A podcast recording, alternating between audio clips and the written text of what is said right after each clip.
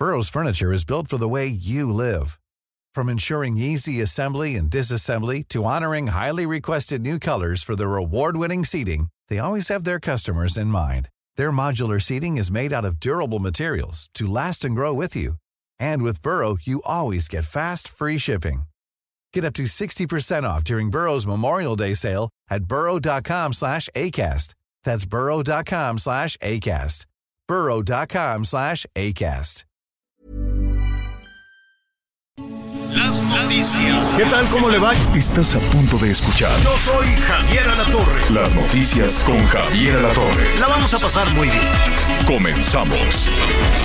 Me da mucho gusto saludarlo. Qué bueno que está con nosotros. En verdad, gracias, gracias por acompañarnos. Espero que esté teniendo un excelente, excelente inicio de semana.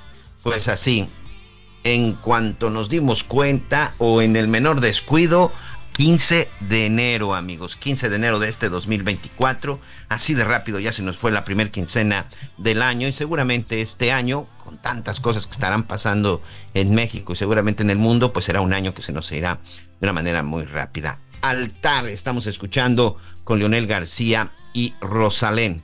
Leonel García, sin duda, uno de los intérpretes, uno de los músicos, uno de los eh, eh, compositores pues, más importantes en las últimas en las últimas décadas en nuestro país. Seguramente usted lo recuerda en esta gira con Sin Bandera, en donde también, bueno, pues como ya vio, también estaba haciendo pues algunos trabajos y proyectos personales. Está bonita la canción, la verdad es que está bonita.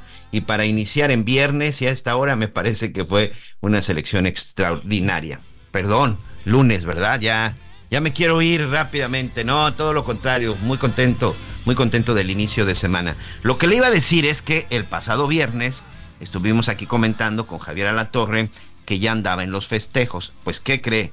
Que continúa de festejo, así que en cualquier momento vamos a ver en dónde se encuentra festejando el licenciado Javier Alatorre. Se va a enlazar con nosotros, pero le mandamos un abrazo. Hoy es su cumpleaños de Javier Alatorre, sin duda uno de los periodistas más respetados y de mayor credibilidad en, el- en los, en los últimos años en nuestro país y con quien, bueno, tenemos el honor y tenemos el agrado de trabajar, pues nada más desde hace más de 20 años, 20 años estando ahí al lado de Javier Alatorre trabajando en estas cuestiones de las noticias, en esta cuestión del periodismo. Pues hoy Javier Alatorre está de manteles largos, hoy está cumpliendo años y en unos minutos más estará enlazando con nosotros. Por ahí creo que ya le estaban poniendo las mañanitas, ¿verdad? Pero bueno, al ratito que se enlace con nosotros de nueva cuenta se las estaremos poniendo y también, por supuesto, se las estaremos cantando. Por lo pronto, déjeme recordarle nuestros números de contacto. 55 14 90 40 12. 55 14 90 40 12. Y por supuesto, estamos esperando sus mensajes, sus felicitaciones, sus buenos deseos que le quiera mandar a Javier La Torre. Todos los mensajes pasan precisamente eh, por las manos de Javier. En ocasiones sabemos que nos gana el tiempo y complicado, no podemos leer todos, hacemos lo posible, pero créanmelos, todos, todos son revisados, todos son atendidos, así que cualquier felicitación que mande se la haremos llegar de inmediato a nuestro querido, a nuestro querido Javier. También Anita Lomelí, Anita Lomelí también esperemos que en cualquier momento se esté enlazando con nosotros. Por lo pronto a mí me da mucho gusto estar con usted en este día, como ya le comentaba, pues cuando nos dimos cuenta, pues ya estamos en 15 de enero, pero seguimos todavía batallando con estas cuestiones del invierno. Ahorita estamos ya en el frente frío número 27 y la verdad es que las temperaturas sí han estado golpeando, sí han estado afectando y sobre todo, bueno, pues sí ha tenido incluso en alerta gran parte, gran parte del país. Sobre todo un abrazo para todos nuestros amigos en el norte, en la zona de Chihuahua, en la zona de Coahuila, en especial el día de hoy a nuestros amigos en el estado, en el estado de Nuevo León. Así que por favor, hay que, hay que cuidarse, hay que abrigarse y lo más importante, atienda los mensajes desde las cuentas oficiales de las autoridades. En Nuevo León, por ejemplo, en el tema de, de, las, de las escuelas, no, no se ha dado la suspensión de clases, pero sí se les avisa a los padres pues que tengan mucho, mucho cuidado y que habrá evidentemente atención especial, porque si usted tiene un chiquito, si usted tiene una niña, un niño que de pronto pues las bajas temperaturas le puedan afectar, no se preocupe, no lo lleve. En este momento las autoridades de educación del estado de Nueva León están muy conscientes, muy conscientes de eso. También el día de hoy vamos a platicar, ya que estamos en este tema, de las enfermedades respiratorias y sobre todo en este tema de las bajas temperaturas del COVID. Amigos, lo dijimos desde hace unos años cuando empezamos con el tema del COVID. El COVID-19 llegó para quedarse. Es una enfermedad más que se ha sumado al catálogo de enfermedades respiratorias, no en México, sino en el mundo. La propia Organización Mundial de la Salud estableció esta, esta enfermedad como una enfermedad incluso también que se presenta mucho en ciertas temporadas. ¿Cuál de estas? El invierno, como sucede también con el tema de la influenza. ¿Y por qué le comento esto? Porque lamentablemente, no solamente en nuestro país, en China, en Estados Unidos, eh, China, el donde se dio este virus, el origen del COVID-19. Estados Unidos, el país donde se presentaron más casos de infección de COVID-19. En ambos países, bueno, pues hay un número de personas en este momento infectadas considerable.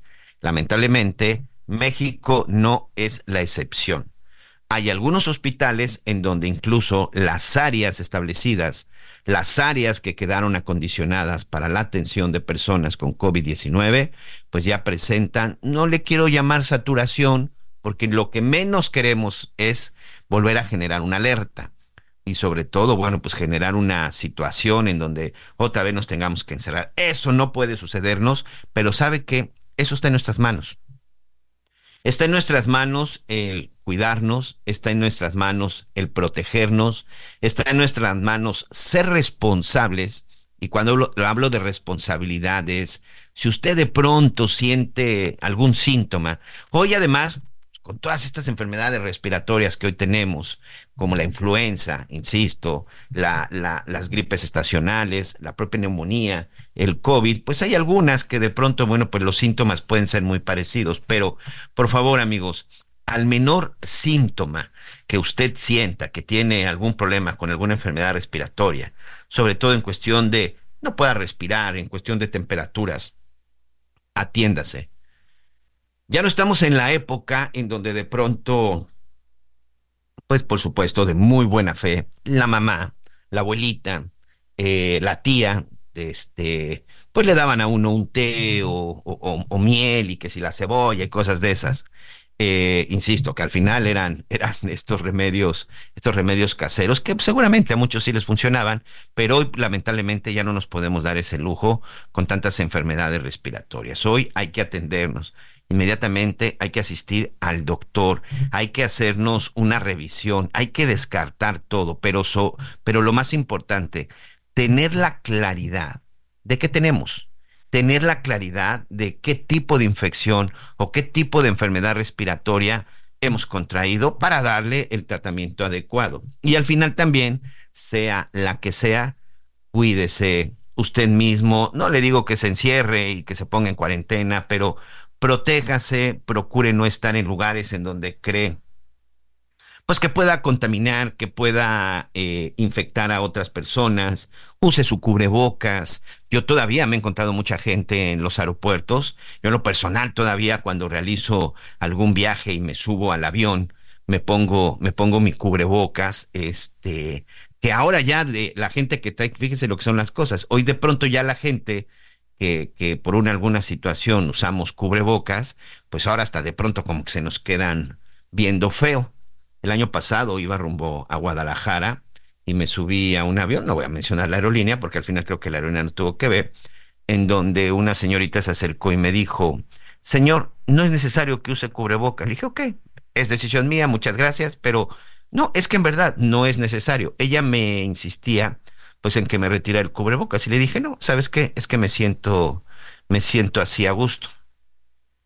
Y llegó un momento en el que sí me dijo, es que sabe que algunas personas se ponen nerviosa cuando ven a alguien con cubrebocas porque piensan que la persona pues viene enferma o viene, le dije, ok, pero yo no lo quiero, me lo quiero quitar porque no me quiero enfermar. Y ya me explicó que en los aviones, que por la este, despresurización y por todo esto que de repente le hacen allá los aviones con el oxígeno, pues resulta que son de las áreas o de las zonas, perdón, en donde se encuentra el ambiente eh, menos contaminado. Pero bueno, al final, insisto, esa decisión es de cada uno de nosotros.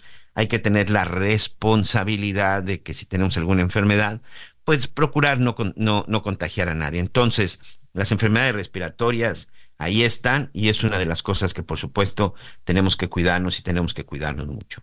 Bueno, pues durante el fin de semana seguramente usted vio, se dieron ya los cierres de las famosas precampañas. Precampañas que sinceramente, en un punto de vista muy personal, no tenían que haber sido.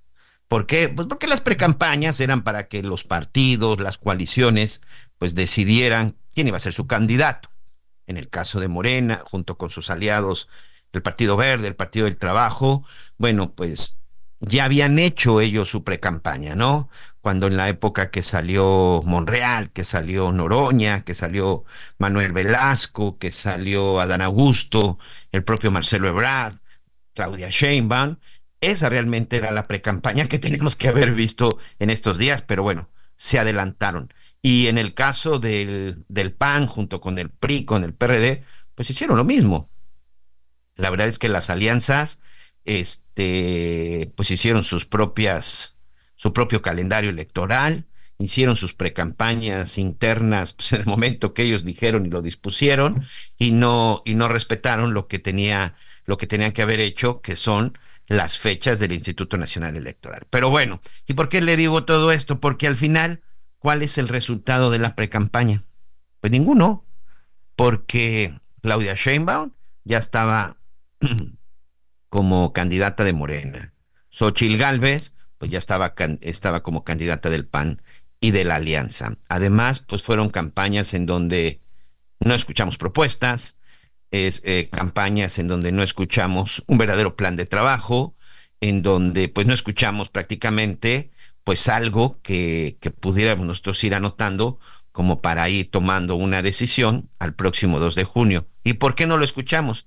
Pues porque la ley tampoco se los permitía. La ley tampoco se los permitía, pero eso sí, ya nos bombardearon por tele, por radio y por todos los medios de, comunicación posible, ya los diferentes spots de campaña. Así que vamos a tener una especie de tregua, una especie de pausa electoral ya vendrán las fechas de registro en el mes de febrero y las campañas, bueno, pues ya iniciarán los primeros días de marzo.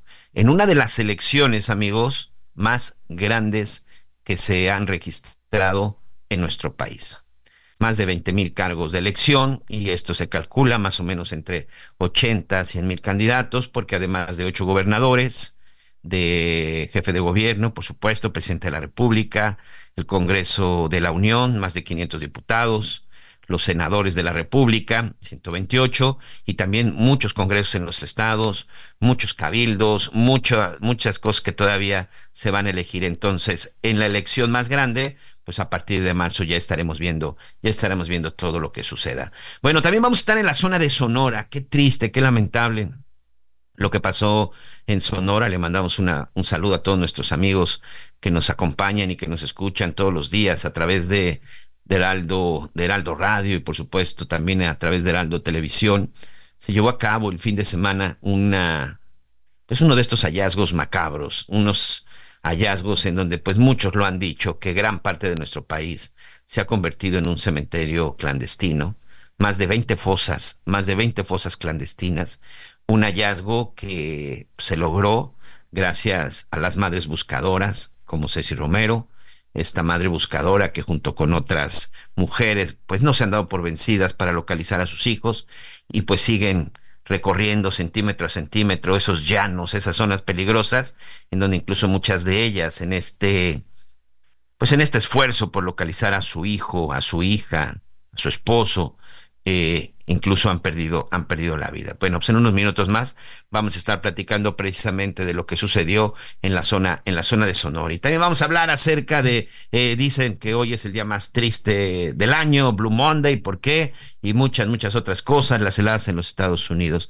Y precisamente las heladas que están ocurriendo en Estados Unidos, pues están afectando, pues el norte, el norte del país. Déjenme saludar a mi amigo Juan Teniente, corresponsal del Heraldo Radio en Nuevo León. Un fin de semana, o si no, pues ya son varios días este, complicados, mi querido Juan, en cuestiones de frío y en cuestiones también de contaminación en la zona del norte. ¿Cómo estás, amigo? ¿Qué tal? Aquí no, así. Mira, Miguel, pues eh, desafortunadamente empezamos con las malas noticias de la, de la contaminación en, Monterrey y el área metropolitana. Esto se viene dando ya desde hace muchos años. Eh, se ha solicitado a las empresas que bajen sus niveles de contaminación, pero pues no, no ha habido resultados. Y una prueba de ello fue lo que vivimos el viernes y sábado y este domingo, ya el domingo un poquito menos, pero todavía hoy en la mañana hay algunas zonas con alta contaminación eh, en el área metropolitana. Eh, de hecho, eh, cinco municipios, entre ellos Juárez, Podaca, Escobedo, Monterrey, Santa Catarina y García, eh, son uno de los municipios que hasta a nivel mundial registraron altos índices de contaminación, siendo los más contaminantes del mundo, de acuerdo a, a las estadísticas y resultados que se fueron vertiendo a consecuencia de esta contaminación, que inclusive ha provocado en algunos regiomontanos tener alergias, estornudos, como si fuese algo de gripa, eh, y también de raspeo en la garganta, con mucha tos y, constante. Esto a consecuencia, te reitero, de las uh, partículas que se han estado detectando en el ambiente en Monterrey. Aunado a esto, pues eh, llega el frente frío el día de hoy y comenzó el día eh, donde empieza el, el, frente frío. Ahorita estamos alrededor de unos 6 grados sobre cero, pero se estima que a partir de hoy en la noche comience la lluvia y para mañana, martes 16 y miércoles 17, se espera también que tengamos temperaturas bajo cero. En algunas zonas incluso se estima, como en las partes altas que es Galeana, Iturbide y Chipinque, y la zona norte en Anáhuac, se espera que la temperatura descienda a menos 5 o hasta Bueno, ahí tenemos un, tenemos un poquito de problema con la comunicación con Juan, parece que ahí se nos cortó, pero sí, temperaturas, temperaturas extremas, sí, en efecto, lo que dicen las autoridades de Nuevo León, de, de medio ambiente, la gente de protección civil, es que se esperan temperaturas incluso que pudieran estar bajo cero. Así que por favor hay que extremar precauciones. Y, y, ya lo decías, Juan, las temperaturas pueden ir disminuyendo y comentaba que la Secretaría de Educación del Estado de Nuevo León pues no suspende clases, pero le dice a los padres, ustedes decidan si ven que las temperaturas siguen disminuyendo. Así es, de hecho eso fue el comunicado que salió el día de hoy para darse eh, práctico o activarse mañana 16, lo adelantó la Secretaría de Educación, para que mañana los padres, si ven que sus hijos eh, corren riesgo de alguna enfermedad o el, el, frío y la lluvia, que se espera el 50% de posibilidades, pues eviten mandarlos o ya sería decisión de, sus, de los padres de familia mandarlos a las escuelas. Esto también puede provocar que eh, el pavimento se, vuel se vuelva resbaladizo y que eh, pudiese haber áreas con hielo y ya nos ha pasado en años anteriores, en los últimos cuatro, cuatro años, donde hay algunas zonas donde el pavimento se vuelve resbaladizo a consecuencia de una leve capa de hielo que se que se acumula durante la madrugada y más si está lloviendo. Entonces hay que tomar precauciones, eh, a cuidar a las personas adultas, a evitar que salgan a la intemperie en estos días, así como los menores para evitar alguna complicación de salud, así también como a las mascotas, ya que uno pues este se tiene eh, muy concentrado este tipo de situación de protección a los animalitos y, y también pues proteger todo lo que es eh, eh tuberías, eh, todo, todo lo que es la casa para, evi para, para evitar el congelamiento. ¿Por qué? Porque ya ha habido áreas donde no se cuida la tubería y esto pues truena y ahora más en las casas nuevas que ya no se usa eh, cobre o otro tipo de material, se está usando el plástico y esto es más, más propenso a congelarse y como decimos acá, tronar la tubería y pues un problema, un gasto que no está previsto, Miguel. Es inevitable, Juan, inevitable recordar lo que pasó hace un par de años en el estado que tienen ustedes, pues prácticamente de vecino, el estado de Texas, en donde también estas fuertes tormentas congelaron la tubería y los problemas que hubo con el suministro de gas, que todo parece indicar que se puede repetir. Ya hay algunos lugares en donde en el tema del gas, pues están, están preocupados. Y este suministro, eh, uno de los estados que llega a afectar es precisamente Nuevo León. Sí, de hecho ya nos ha pasado, inclusive también en, en cuestión de energía eléctrica. El año pasado, uno el antepasado, eh, fue cuando también unos algunos sectores, principalmente los municipios de Juárez, Cadereyta, Podaca, los que están más pegados a la zona norte, nos quedamos sin energía algunas zonas durante unas horas. ¿Por qué? Porque el, el grado de congelación, aunque no llovió, pero el grado de congelación eh, evitó que el suministro se diera a los hogares. Hubo transformadores en que tuvieron que cambiarlos. Hubo esta problemática, incluso algunos ciudadanos montanos se han volcado a comprar estas eh, especies donde le ponen gasolina a este tipo de máquina para generar energía, las plantas de gasolina para, en caso de generar su propia energía y mantenerse abrigados en sus hogares. Esto es lo que ya, ya sucedió y también ya se ha elevado un poco el, consumo de este tipo de equipos para prevenir, aunque sabemos de antemano que aquí el invierno o la, o la temporada fuerte de, de, fríos en enero febrero, pero son unos días o 48 horas como máximo, es lo que ha durado eh, la onda gélida en Monterrey, pero de todas maneras afecta y eso también eh, pues complica que los regiontanos continúen con sus actividades cotidianas. Sí, me parece que es muy, muy importante seguir todas las recomendaciones. Eh, no caer tampoco de pronto en las compras de pánico en toda esta situación. Sí hay que protegernos, sí hay que estar, sí hay que estar prevenido, pero aquí lo más importante es seguir las indicaciones de cómo el clima, amigos, al final hoy gracias a la tecnología, pues se puede saber con antelación qué es lo que va a suceder y eso creo que es lo que nos va a ayudar. Y otro de los temas en donde hay que tener mucho cuidado y de repente sorprende, porque siempre cuando hablamos de contaminación y siempre cuando hablamos de ciudades contaminadas, pues siempre la Ciudad de México, ¿no? Por la cantidad de, de personas que se mueven alrededor de la Ciudad de México y dentro de la Ciudad de México, pero estos, estos datos que dan estas organizaciones internacionales y estas este, a, nivel, a nivel mundial donde ponen seis ciudades de Nuevo León, algo está sucediendo en el estado de Nuevo León. Sí, mira, lo que pasa es que aquí desafortunadamente el viento proviene del oriente, de, por decirlo de alguna manera, de de, de, Victoria, de Tampico, de aquel rumbo. Y al llegar a la Sierra Madre Occidental, de que es lo que nos comprensión a nosotros, el Cerro de la Silla, Cerro La Mitra, el Cerro del Topo Chico, se hace un embudo y este embudo provoca que el viento ya no se lleve las partículas y se queden estancadas principalmente en los municipios de Escobedo, de eh, Santa Catarina y García, que es ahí donde se empieza a acumular y esto se extiende después a toda el área metropolitana, ya yendo hacia la carretera nacional, que es donde está el Cerro de la Silla, que es rumbo al municipio de Santiago. Entonces, este tipo de protección que tenemos, entre comillas, de la sierra, provoca este embudo para que los índices de contaminación también no circulen y, se, y no se queden y se queden en la atmósfera. Eso también es lo que desafortunadamente nos afecta a nosotros los regimontanos.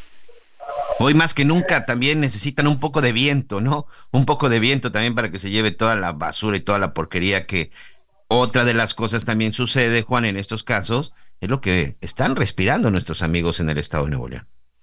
Sí, estos, estos eh, eh, eh, partículas que nos afectan, pues ya, ya de hecho hace unos días, la semana pasada, diputados en el Congreso del Estado están solicitando que las, las, muertes por contaminación o derivados con alguna enfermedad que provenga de la contaminación respiratoria sea puesto también en las actas de función. ¿Por qué? Porque con esto pudiesen ya ahora sí obligar a las empresas a bajar los índices y así al momento de elevarse eh, los decesos a consecuencia de.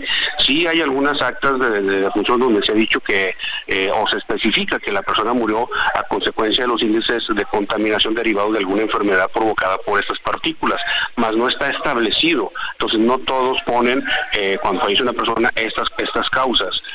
Tan solo el año pasado fueron más de 2.000 personas las que perdieron la vida de acuerdo a los registros del de, eh, registro civil. Entonces, eso también pudiese ayudar, entre comillas, a que las autoridades y, las, y los empresarios pues eh, traten de minorar la contaminación que estamos viviendo en Nuevo León. Muy bien.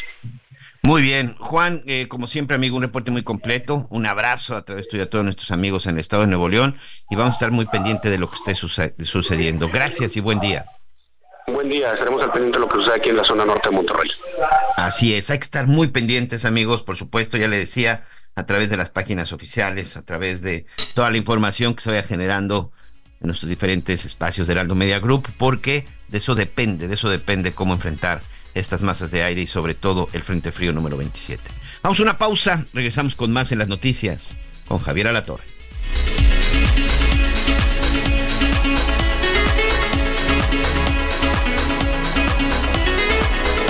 Conéctate con Javier a través de Twitter, arroba javier-alatón.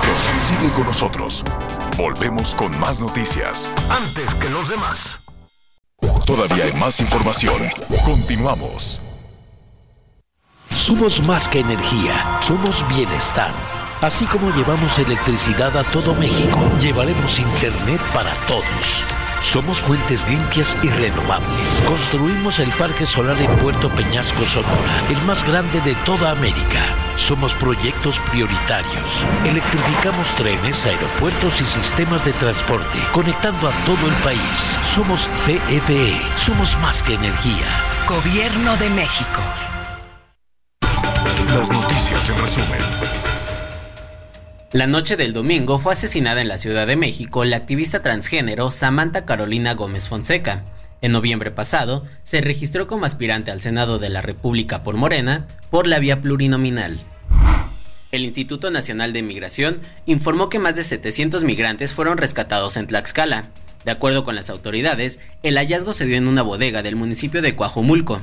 Además, informaron sobre la detención de cuatro individuos por presunto tráfico de personas. En Tabasco localizaron a las ocho jóvenes de origen colombiano que habían sido reportadas como desaparecidas. De acuerdo con las investigaciones, fueron presuntamente retenidas por sujetos armados tras acudir a una fiesta privada. Las jóvenes fueron encontradas en un hotel de paso en buen estado físico y de salud.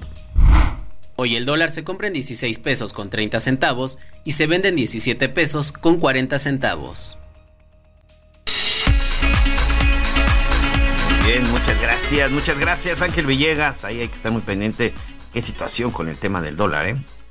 Qué situación con el tema del dólar, sobre todo porque de pronto podemos ver esos cambios y dice uno, sí, nuestro peso, nuestro peso está fuerte, pero hay empresas que, que dependen mucho del tipo de cambio y pues no le han pasado nada bien por ese tipo, por ese tipo de variación y sobre todo, bueno, pues que no termina, que no termina de establecerse. Dicen por ahí que estas cifras pueden ser engañosas porque de pronto, bueno, pues se nos puede disparar y ahí es en donde sí verdaderamente puede contraer o puede tener un problema a la economía. Pero bueno, gracias a todos por sus comentarios, gracias a todos por sus mensajes, en verdad prometido.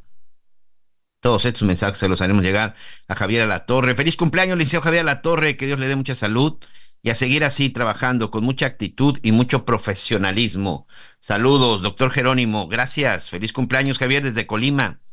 Te escuchamos diariamente. Lourdes Castel. Feliz cumpleaños. Dios lo siga bendiciendo con larga vida y excelente salud. Sin duda el mejor periodista de México con esa voz agradable, dice la señora Sandra Luz Muñoz. Muchas gracias, doña Sandra. Licenciado La Torre, buen día, feliz cumpleaños. Que Dios le bendiga hoy y siempre. Mis mejores deseos. Un fuerte abrazo. Juan Zúñiga, en Monterrey, Nuevo León. Hola, hola, muy buenos días. Mis más sinceras felicitaciones para Javier La Torre que Dios lo colme de muchas bendiciones. Le deseamos lo mejor, mucha salud. Espero que disfrute su día junto con seres queridos. Feliz cumpleaños. Atentamente, Brisa. La señora Orihuela. Señora La Torre, muchas felicidades hoy en su cumpleaños. Dios los bendiga y proteja siempre. Todo lo mejor para usted. Muchas gracias. Muy buenos días, señor Miguel Aquino, Anita Lomelilla, en especial a Javier La Torre. Muchas felicidades y feliz cumpleaños, ya que también hoy es el cumpleaños de mi señora madre. Ah, muy bien, le mandamos un abrazo su admiradora, la señora Anita Silva, desde Iztapalapa, en la Ciudad de México. Muchas, muchas gracias. A la torre ya en unos minutos más esperemos que esté con nosotros. Y de todas formas, insisto, le vamos a hacer llegar todos, todos sus mensajes y sus buenos deseos. Bueno, ya le decía, el, el 2024, sin duda, va a ser un año muy importante, amigos. Y yo sí le quiero hacer una sugerencia. Anoten su agenda ya sea en el teléfono o si todavía ustedes de los que anota en la agenda eh, directamente con pluma y papel o que tiene de estos calendarios todavía, yo conozco mucha gente que todavía tiene estos calendarios de hojita en donde usted va anotando ahí las fechas y todo. 2 de junio del 2024. Todos, todos aquellos que tenemos una credencial para votar del Instituto Nacional Electoral, tenemos un compromiso, un compromiso muy, muy importante, es salir a votar, salir a participar en este ejercicio democrático. No importa por quién vote, eso finalmente usted lo va a decidir. Vote por el color que quiera, por el candidato, la candidata que quiera. Pero sabe que, amigo, por favor, salga a votar. Si no sale a votar, no se vale quejarse, perdón que se lo diga de esta manera, no se vale quejarse, porque yo tengo, encuentro mucha gente que de pronto dice, no, es que si fulano y que fulana que está gobernando, que está en esto y esto. Oye, ¿y tú por quién votaste? No, yo no voté. Ah, no te quejes, no te quejes. Hay que salir a votar, hay que salir a hacer valer nuestro voto porque además es una responsabilidad. Hagamos que las elecciones más caras de, de, de América y que estamos entre los primeros lugares también a nivel mundial, pues que valgan la pena, que valgan, que valgan absolutamente, absolutamente la pena. Así que el 2 de junio a votar. Otra de las cosas que también tiene que hacer, por favor, es revise que va a poder votar, revise que no se haya vencido, por favor, su credencial de elector. Y precisamente, ¿cuáles son los cargos que se van a elegir? ¿Cómo va a estar el asunto de la elección? El día de hoy vamos a platicar de esto con Selene Ávila, nuestra analista política, y pues alguien que ha estado muy pendiente y siguiendo desde la Cámara de Diputados también, pues todo esto que tiene que ver con la elección del 2024. Selene, ¿cómo estás? ¿Cómo estás, mi querido Miguel? Un saludo también para Anita. Felicidades a mi querido Javier Alatorre. Feliz cumpleaños a la distancia con todo nuestro amor y cariño. Ah, deberíamos de hacer una trivia a ver quién le atina entre tú y Anita y yo, si le atinamos cuál es el pastel favorito de Javier Alatorre y yo te puedo decir cuál es porque una vez ah. acompañé a una de sus asistentes a comprárselo cuando yo era su practicante. Ah, mira, ¿Eh? pues ahí está. No, pues ya llevas ventaja. Mira, la verdad es que ah, yo... pues es un pastel de guayaba, Javier, con queso, y tú sabes que te encanta, yo sé qué pastelería, y por ahí te lo vamos a hacer llegar pronto. Que hoy, que hoy es fan de los pasteles de Matre, ¿eh? Ahí en esta ah, pastelería. Sí, sí, sí, pues, ya, ya mató, porque eso fue cuando eh, yo era muy niña. Sí, es fan. Hoy es fan de los pasteles de Matre, especialmente el de los chochitos. Mira, la verdad es que te voy a decir algo. Y aquí queda entre nosotros y que quede entre nuestros amigos. Javier come de todo. Javier es, pero un experto en comer. Le encanta comer al señor Javier a la Torre y creo que el pastel que le pongas, pastel que va a agradecer y pastel que va a disfrutar. Pero bueno, pues ahí están, ahí están las felicitaciones. Muchas gracias, Elene. Y pues, ¿qué tal? Ya lista para el 2 de junio del 2024. Sí, porque ahí se va a repartir otro pastel, pero el electoral, querido amigo. ¿No? Ahí van por el pastel electoral todos los partidos políticos, y se vale la metáfora. Muy bien, tú estabas haciendo muy atinadamente este llamado al voto. He de decir primero algo muy importante, que el 18 de enero ya por fin terminan estas precampañas, esta, eh, en este proceso inédito que no había vivido la época de la democracia contemporánea de campañas tan anticipadas que en realidad eran procesos internos, pero luego llegaron así hasta las precampañas, pero todo se ve como exactamente igual. Bueno, eh, la precampaña ya terminó, ahora viene un periodo de intercampaña. ¿Qué significa el periodo de intercampaña? Es un proceso en el que las y los candidatos, pues a lo que se tienen que dedicar es a construir sus plataformas políticas, proyectos de nación, en el caso de quienes aspiran a la presidencia de la República, en fin, todas sus propuestas no estar violando la ley y en campaña, ¿no? Eso no se tiene que hacer, es un trabajo interno de quienes aspiran a un cargo de elección popular. Luego ya de manera formal, a partir del primero de marzo hasta el 29 de mayo, ya nos chutamos las campañas. Esas ya son las campañas, campañas, de acuerdo con los calendarios electorales, lo aprobado por el Consejo General del INE, etcétera, etcétera, donde ya se va a pedir el voto.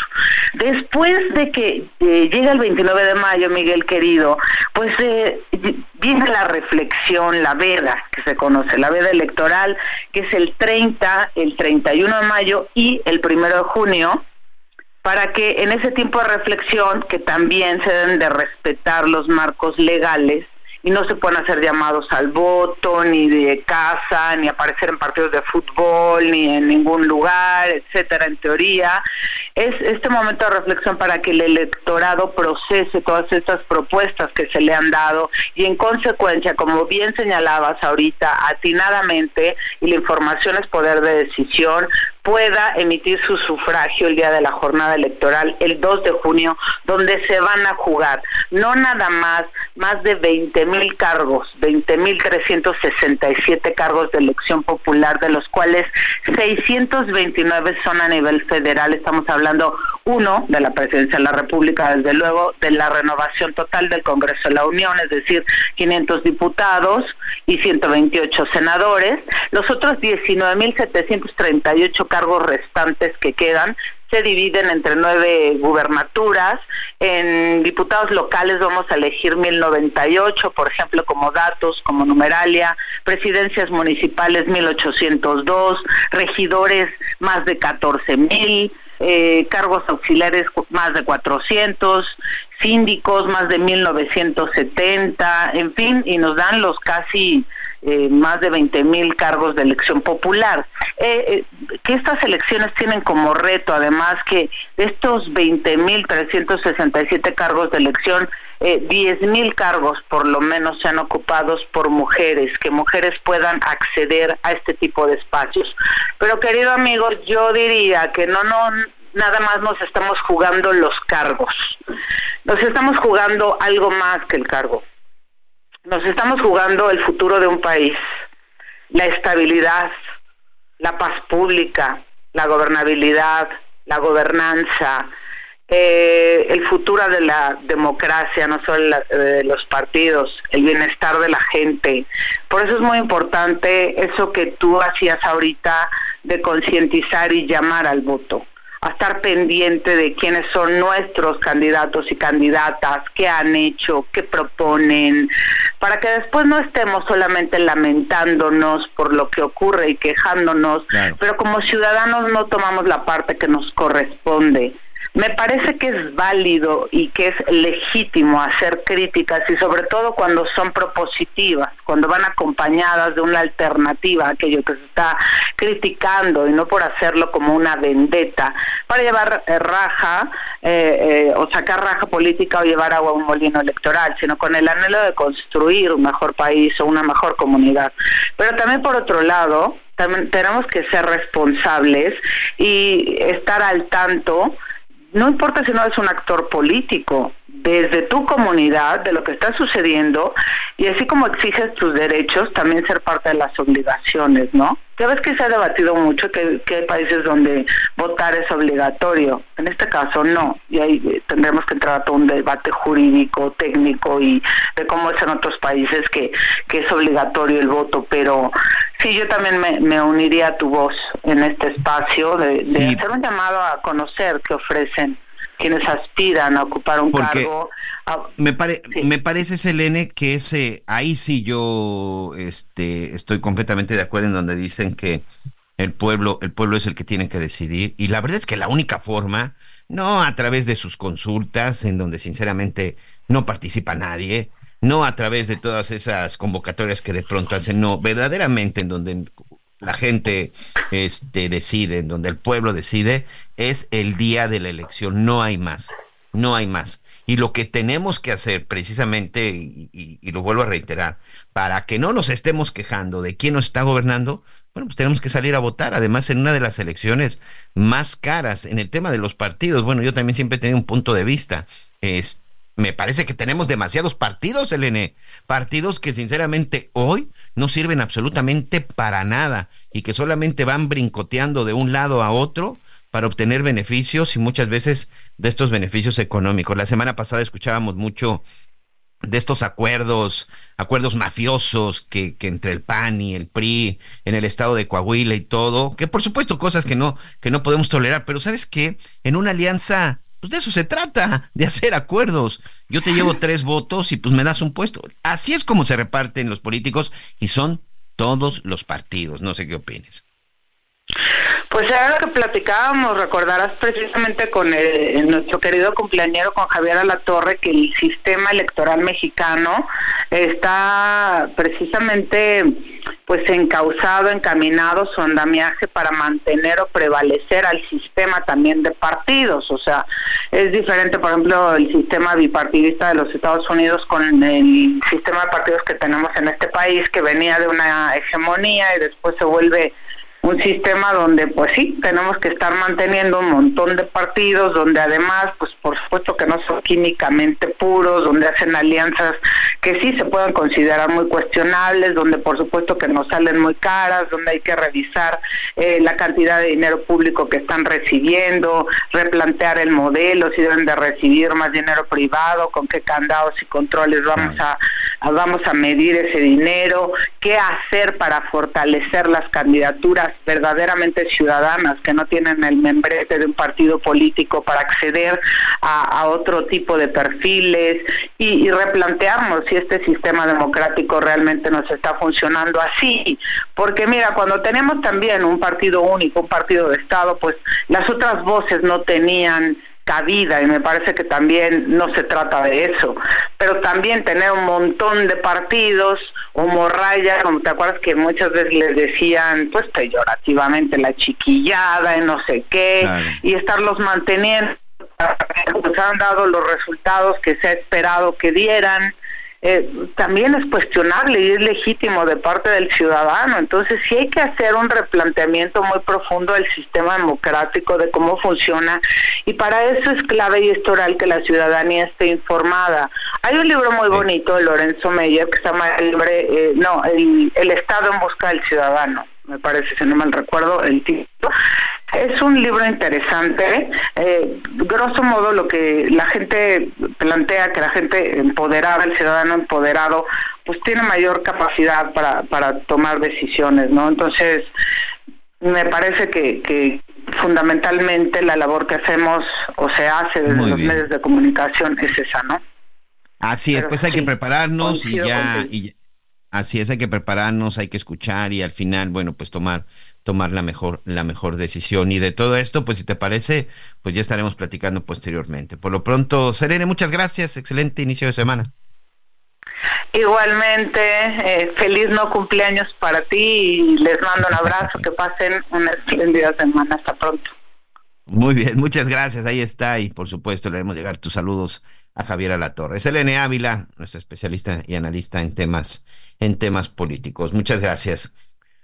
Sonora, amigos, independientemente de pronto lo que se diga y a pesar de cifras y estadísticas, vamos a ver lo que realmente sucede en algunas partes del país. Sonora, que por cierto también les mandamos un saludo, un abrazo, que también la están pasando bastante complicado con el tema del clima.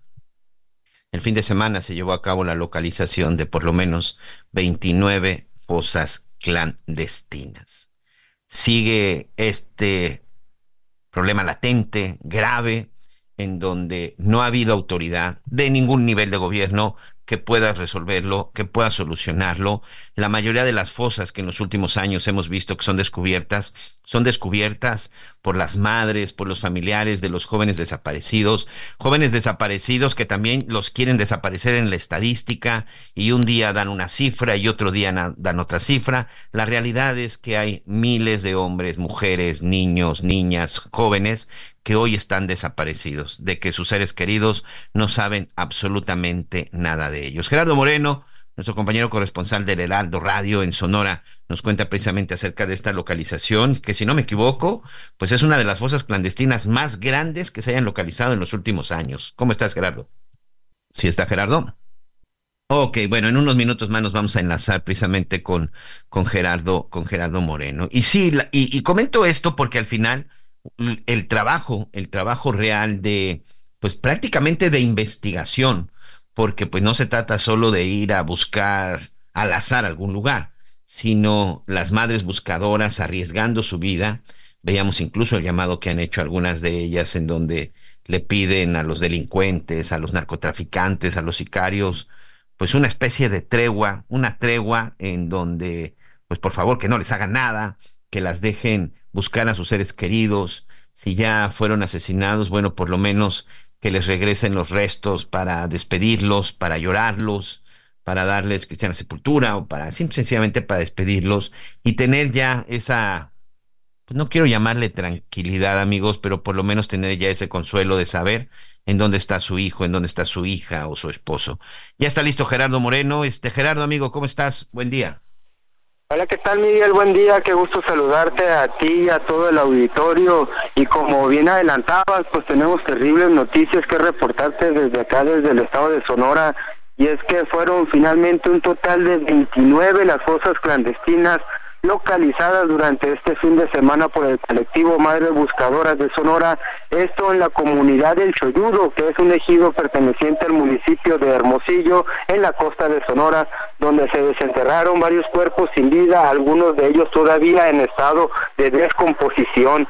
Platicarte que fue durante el sábado y domingo que se realizó una jornada especial de búsqueda en esta comunidad que se ubica a 109 kilómetros de la ciudad capital de Sonora. Esto fue gracias a un llamado anónimo sobre cuerpos expuestos en este lugar. Sin embargo, al llegar las madres, pues se encontraron con todo este panteón clandestino, ya identificado como uno de los más grandes que se han localizado acá en el estado de Sonora. Durante el sábado te platico que se cerró la jornada con el hallazgo de 18 fosas clandestinas con varios cuerpos encontrados y para el día domingo fueron otras 11 para dar el total de 29. Esto según informaron las propias colectivo de Madres Buscadoras de Sonora. Te platico que la líder de este colectivo, Cecilia Flores, pues aseguró que entre los cuerpos se encontró una pareja que ya estaba en estado de esquelético en una fosa, en otra al parecer había dos mujeres, esto se sabe por el cabello y la ropa que llevaban. Incluso dijo que en tan solo cuatro fosas lograron rescatar un total de 14 cuerpos platicarte ya por otra parte que la Fiscalía de Sonora informó que esta área está siendo procesada por servicios periciales es en este predio ubicado en la comunidad de Choyudo. Informó por último que la cantidad específica de cuerpos o restos óseos encontrados sería determinado por los especialistas en la materia una vez que se termine todo el procesamiento del lugar platicarte que la Fiscalía detalló que todos los restos localizados están siendo trasladados a la ciudad de Hermosillo, a las oficinas del Servicio Médico Forense, donde se les realizarán estudios científicos que permitan determinar la identidad de estas personas localizadas sin vida, principalmente las pruebas de ADN platicarte que el Choyudo es un conocido también como los japoneses, es un ejido en el municipio de Hermosillo, ubicado en el centro de Sonora, justo en la costa del Golfo de California, dentro de una zona que se le conoce como Reserva Especial de la Biosfera de Cajón del Diablo, pues ahora se ha convertido en un panteón clandestino que ha sido pues impactante la noticia registrada durante este fin de semana acá en Sonora, Miguel. Oye, y un minuto más. Al final, estas localizaciones siguen siendo gracias al trabajo de las madres buscadoras. Ellas las localizan y de inmediato se le da el reporte a las autoridades, ¿verdad? Así es, la, le llaman ellos eh, búsquedas de, de, emergencia cuando se realiza un reporte anónimo en sus redes sociales o en sus páginas de internet o incluso en el teléfono de propia Ceci, van y hacen la búsqueda y se, se localiza se llama ya a las autoridades para que hagan pues todo lo conducente que son las cuestiones de investigación, aunque también hay búsquedas programadas que se coordinan con la Comisión Estatal de Búsqueda de Personas Desaparecidas, pues donde se pide sobre todo cuando se hacen este tipo de búsquedas, se pide el apoyo de seguridad pública, pues algunas son en zonas pues peligrosas y de peligro acceso para las madres, sin embargo no se detienen ni la siguen realizando. Bueno, pues ahí está. Es lamentable. Ahora vamos a. Tengo entendido que en una sola fosa me parece que se encontraron 14 cuerpos. Habría que ver qué hay en el resto, pero pues sin ser mago ni nada por el estilo, ni catastrófico, seguramente pues estará cerca del centenar de muertos en estas fosas, ¿no? Es lo que se prevé porque hay no solo hay cuerpos en descomposición, sino también muchos restos óseos y se tiene que determinar de cuántas personas se trataría cada cada uno de ellos. Ya hace ese estudio realizado por servicios periciales, pero sí, el hallazgo es realmente impactante y las imágenes que estuvieron compartiendo las madres buscadoras pues realmente generan temor. Sí, sí, estamos viendo las imágenes y vaya que sí son imágenes bastante fuertes. Gerardo, amigo, muchas gracias por tu reporte. Gracias, buenos días. Gerardo Moreno, nuestro compañero corresponsal en el Heraldo, Heraldo Radio. Sí, un trabajo que han hecho estas madres buscadoras duro, triste, pero ¿saben qué es lo más indignante? Solas, amigos, solas, amigas. Ellas solas han dado con estos, con estos lugares, ellas solas con su, con su poco, ni siquiera equipo, con lo poco que tienen al alcance, realizando muchas veces caminos largos durante todo el día a pie, es como han logrado dar con estos. ¿Por qué? Porque tienen lo más importante, la fuerza y las ganas de localizar y saber qué pasó con sus seres queridos. Vamos rápidamente a una pausa. Regresamos a las noticias con Javier Latorre. Conéctate con Miguel Aquino a través de Twitter, arroba Miguel Aquino. Sigue con nosotros. Volvemos con más noticias. Antes que los demás. Todavía hay más información. Continuamos. Ya se acerca Expo Mueble Internacional. Acompáñanos del 14 al 17 de febrero e inspírate con su amplia variedad de muebles de estilo residencial, de oficina, para hotelería, colchones, decoración, mobiliario infantil en más de 500 empresas expositoras. Más información en www.expomuebleinternacional.com.mx. Las noticias en resumen. La Fiscalía de Guerrero confirmó que realizan operativos para la búsqueda de nueve personas que fueron It's that time of the year. Your vacation is coming up. You can already hear the beach waves, feel the warm breeze, relax and think about work. You really, really want it all to work out while you're away. Monday.com gives you and the team that peace of mind. When all work is on one platform and everyone's in sync, things just flow wherever you are. Tap the banner to go to Monday.com.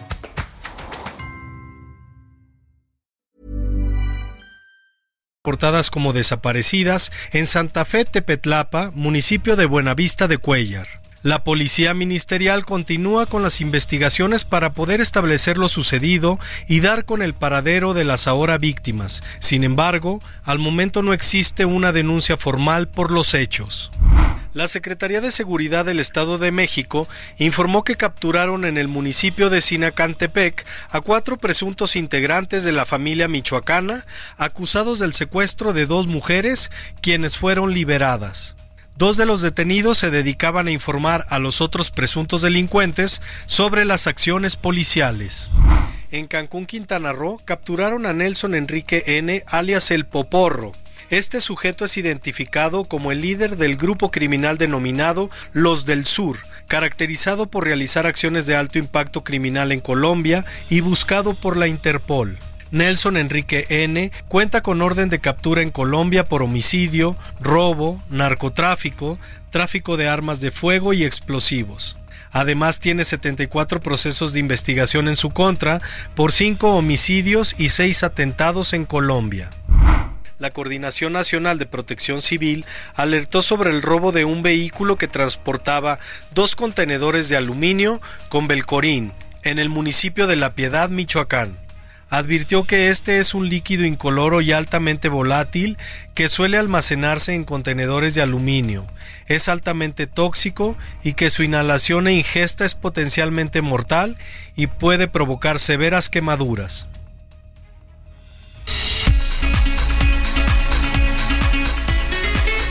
Muy bien, muy bien, muchas gracias. Pues ahí está parte de la información que se ha estado generando, que se ha estado generando en las últimas, en las últimas horas. Y bueno, ya le comentaba de estos incrementos que se han presentado, no solamente en México, también en otras partes, en otras partes del mundo, en donde pues algunos hospitales están reportando gente con enfermedades respiratorias, ¿no? Que va desde la influenza, pero también ha habido casos de COVID-19. El doctor Alejandro Macías, como siempre, agradezco, agradezco la oportunidad de platicar con él. Él es internista y catedrático de la Universidad de Guanajuato. Y doctor, pues es algo que sabíamos que puede suceder porque pues ya lo habían advertido las autoridades. El COVID llegó para quedarse. ¿Cómo está, doctor? Gracias y bienvenido a las noticias con Javier Torre. Hola, ¿qué tal? Buenos días, Miguel. Me da mucho estar con su auditorio. Sí, ya es algo que sabíamos que iba a ocurrir, pero de hecho, mira, en este momento no están subiendo todavía los casos de COVID-19. Esos están en un nivel bajito todavía. Lo que se espera es que suban y mucho porque a, México va a entrar apenas, o está entrando apenas, la variante JN1, la que se conoce como la subvariante de Pirola, que ya entró en Europa, en los Estados Unidos y en Asia, y apenas está entrando a México. Realmente lo que estamos viendo ahora es la saturación de algunos hospitales de referencia sobre todo, que es lo mismo que se ve cada año en la estación de frío. Entonces, eh, pues no, no es una situación distinta a la que tenemos cada año, pero sí hay que estar alertas porque casi seguramente va a empezar a entrar ya con fuerza COVID-19. El jefe de gobierno Martí Batres eh, hace unos minutos daba una conferencia en donde decía, eh, sí, tenemos alguna no saturación, pero sí tenemos una presencia importante de personas, no por COVID, sino por influenza. Pero más allá del tipo de enfermedad, el tema es que son enfermedades respiratorias en donde pues debemos de tener mucho cuidado, doctor. Sí, bueno, es parte ya de nuestra cultura de salud. Eh, ya sabemos que se transmiten por el aire. Si te vas a meter en una situación abarrotada de personas en situaciones de mala ventilación, ponte un cubrebocas. El cubrebocas no te sirve en exteriores, pero sí en interiores. Y nadie te tiene que estar obligando a eso. Eh, si tienes, eh, si te toca y tienes acceso a la influenza, póntela. Si tienes acceso a una vacuna de COVID, póntela, preferentemente si puedes invertir en una de las nuevas vacunas actualizadas mantente en buenas condiciones físicas, en las mejores que puedas, y pues es lo que puedes hacer tú como persona. A la autoridad le corresponde también lo suyo, pero cada uno de nosotros tiene sus propias obligaciones. Y me parece que en temas de salud, pues nunca está de más recordar, nunca está de más repetir, este, no solamente la protección. En este caso quiero eh, concentrarme en el tema de las vacunas, que mucho se ha hablado, doctor Macías, acerca que si la rusa, que si la cubana, que si esta, que si la moderna, la vacuna que sea en este momento.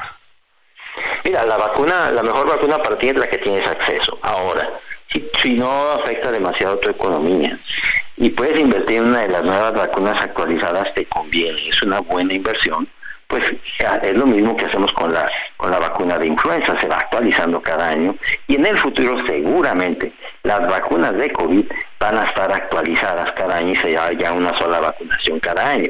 Entonces pues lo podemos ir haciendo de una vez, si puedes hacerlo, el gobierno está poniendo vacunas que no son actualizadas, bueno, si es la que tienes acceso, póntela, seguramente es mejor que nada. Jalisco ha dado algún ejemplo comprando vacunas actualizadas, por cierto, ¿eh? Eh, pero, pero bueno, pues la mejor vacuna es la que tienes tu acceso. Sí, me parece que esa es una de las cuestiones, cuestiones importantes, ¿no? Tener la, la vacuna que esté a la mano, hay que aplicárnosla, hay que ponerla. Sí, esa te va a proteger. A lo mejor no te va a evitar que te enfermes. Eh, la enfermedad depende más de tu situación, de ejemplo, si te tienes que mover mucho, si tienes mucho contacto con personas, tienes más riesgo. Pero sí las vacunas te protegen sobre todo de gravedad, de hospitalización y de muerte. Doctor, también de pronto vienen una serie de cuestiones, preguntas que nos han hecho muchos de nuestros amigos, es ¿en qué momento o después de cuánto tiempo de la primera? Por supuesto, si no se han puesto ninguna vacuna, pues no hay duda, hay que ponérsela. Pero la gente que se ha puesto ya otras vacunas, hay gente que se ha colocado tres, cuatro vacunas, ¿cuándo es el momento de ponerse, de ponerse la siguiente? Sí, mira, hay algunas particularidades, pero en términos generales podemos decir que ya en el futuro será una sola vacuna cada año. Entonces, en este momento, independientemente con... Una vacuna al año. Una al año, una vacuna, igual que hacemos con la de influenza. Muy probablemente, de hecho, se van a empatar las dos vacunaciones. Entonces, quien tenga ya más de, digamos, de dos meses de haberse vacunado, seguramente se vacunó con algunas de las vacunas anteriores. En el momento de que se ponga su vacuna anual, ya va a ser una sola dosis anual probablemente, por ejemplo, en los niños o en quien nunca se ha vacunado, se requieren más de una dosis, pero para todos los demás que ya la mayoría ya tuvimos más de al menos una dosis, ya es nada más una dosis anual. Bueno, ahí está parte del dato. Y otra de las cosas que también ha generado pues mucha confusión, sobre todo por la cantidad de enfermedades respiratorias que hoy empezamos a conocer, es cómo identificar cada una de estas. Por ejemplo, la influenza, cómo saber qué es influenza y qué no es COVID, o incluso eh, la famosa gripe estacional. Y bueno, la neumonía me parece que es otro tema, pero el, tema de la, de la gripe estacional, el tema de la influenza, el tema del COVID, cómo aprender a identificarlas, porque a pesar de, la, de todo lo que vivimos, créamelo, doctor, que todavía hay mucha gente que no sabe diferenciar entre una y otra. No, bueno, es que no es fácil, ¿eh? De hecho, ese es el problema, que por ejemplo influenza y COVID pueden, pueden estar muy parecidos. De hecho, influenza suele tener más tos desde un principio, pero no necesariamente.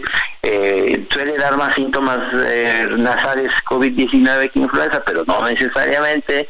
Y luego el problema es también cuando se viene el virus inicial respiratorio o co-circula junto a los otros dos y entonces ya la situación se pone muy difícil. Por eso lo mejor es estar vacunados y la gente de alto riesgo de complicarse, básicamente la gente que está crónicamente enferma, los que tienen más de 60 años de edad, las mujeres embarazadas, por ejemplo, si empiezan con enfermedad, lo mejor es ir con un doctor, una doctora que te cheque y que todos tengamos en casa, más que decir se llama así o así, ya sabemos que tenemos que tener en casa un oxímetro. Si la, si la oxigenación no baja de 90%, no debe ser grave. La oxigenación debe ser más de 90% y no debe ser grave. Pero si tú tienes una posibilidad mayor de complicarse, tienes diabetes, cáncer, una enfermedad crónica, sida, tienes edad avanzada, mejor es que desde un principio, aunque tengas una gripita, vayas a consulta. Sí, me parece que es una aspecto y lo y lo, y lo más importante, no se automediquen, por favor, hay que ir con los especialistas. Sí, claro, sobre todo que empiezan a tomar antibióticos y entonces lo que hacen es hacer la situación mucho peor. Así es. Bueno, pues ahí está, hay que tener mucha, mucha atención. Ya lo escuchó usted, hay que cuidarse. Eh, lo más complicado puede venir en cualquier momento, así que pues no hay que, no hay que confiarnos. Doctor Alejandro Macías, como siempre, Gracias por este tiempo en las noticias con Javier Alatorre. Mucho gusto estar con su cuídense. Sí, eh, creo que una de las partes importantes que ahorita nos decía el doctor Alejandro Macías es precisamente esa, amigo, irnos con los canales oficiales, irnos con los canales oficiales para saber qué es lo que está sucediendo y sobre todo cómo se están dando las cosas. Pero bueno, lo más importante es no hay que bajar la guardia. Hay que cuidarnos, hay que protegernos, hay que vitaminarnos, hay que comer bien, hay que tomar líquidos, este, a pesar de que la temporada de frío es muy importante tomar muchos líquidos, no estar deshidratado, y esas son de las cosas fundamentales en donde nosotros ponemos nuestro granito de arena. Y insisto, al menor síntoma, no deje que la enfermedad avance, hay que atenderse de manera inmediata, pero atenderse solo, solo con los especialistas, sobre todo porque los cambios de temperatura van a, van a continuar, los cambios de temperatura van a seguir y esto de alguna otra forma, bueno, pues seguirá afectando las cuestiones de salud y sobre todo provocando enfermedades respiratorias. Para nuestros amigos de en el norte, ya lo escuchábamos con Juan Teniente en Monterrey, bueno, las complicaciones que se están teniendo por la situación de, del los frentes fríos, de las cuestiones también de las tormentas que han estado azotando en los Estados Unidos y que también, por supuesto, todo esto está provocando un este un problema un problema delicado. Por eso yo le quiero agradecer como siempre a nuestro compañero Juan Guevara, él es director de New Media, socio comercial del Heraldo Media Group en los Estados Unidos y quien siempre tiene pues muy puntual todo lo que está sucediendo. Te saludo hasta la Unión Americana y por supuesto a todos nuestros amigos, a toda nuestra gente que nos escucha también del otro lado, del otro lado de la frontera. ¿Cómo estás, Juan? ¿Qué tal, Miguel? Buenas tardes. Pues sí, fíjate que ahorita nos encontramos en, en, en circunstancias bastante complicadas aquí en Texas por el tema del clima. A nuestro auditorio en México sería bueno decirles que hasta este momento, hasta de las 7 de la mañana a las 12 del día, ha habido 354 cancelaciones en múltiples aeropuertos de la Unión Americana, con más de mil vuelos demorados en este momento. Eh, Houston se encuentra en este momento a menos 2 grados bajo cero.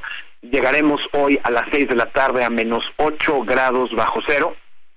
Eh, estamos teniendo, estamos empezando a tener eh, avisos del sistema eléctrico de Texas, en donde pues estamos eh, eh, empezando a sentir la falta de energía eléctrica que se pudiera presentar el día de mañana a las nueve de la mañana, es decir, ERCOT, quien es el organismo independiente que regula la, el insumo de energía eléctrica o la generación de energía eléctrica en Texas. Está reportando que tiene eh, eh, reservas operativas en kilowatts eh, en este momento, pero se anticipa una demanda excesiva del sistema y pudiéramos estar con apagones fuertes en el estado de Texas a partir de mañana a las nueve de la mañana. En este momento la sensación térmica en la ciudad de Houston, donde yo me encuentro, está a 10 grados bajo cero por los vientos que están eh, generados en este momento. Obviamente eh, las calles están desiertas.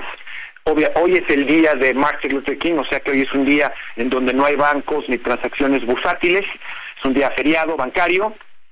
Sin embargo, bueno, esto se espera que mañana, que es el peor día de esta helada, por lo menos aquí en Texas, pues se, se, se, eh, se vuelve más cruda la helada y pues mañana esperamos estragos tanto en las carreteras, ya más cerca de Houston en la frontera, eh, durante lo que es el martes y probablemente el miércoles durante el día. Hemos estado recibiendo reportes de nuestros compañeros en Dallas, en donde hay trailers eh, varados prácticamente en las carreteras, con, eh, con nieve, con aguanieve, etcétera. Así que la gente que esté nos escuche en el auditorio en México, eh, tomen eh, precauciones necesarias porque seguramente su vuelo a la Unión Americana va a estar demorado por varias horas.